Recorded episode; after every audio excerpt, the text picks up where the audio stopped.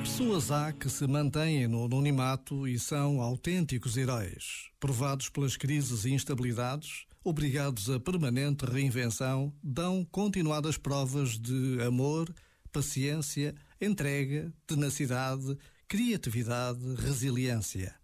Sem hesitação, dão tudo pelos seus e pelo bem comum. Tempos de crise são tempos que convocam heróis, ou melhor, convocam a heroicidade que há em cada um.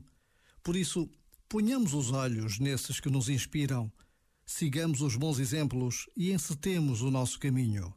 Cada um tem a sua jornada do herói para fazer. Já agora, vale a pena pensar nisto. Este momento está disponível em podcast no site e na app.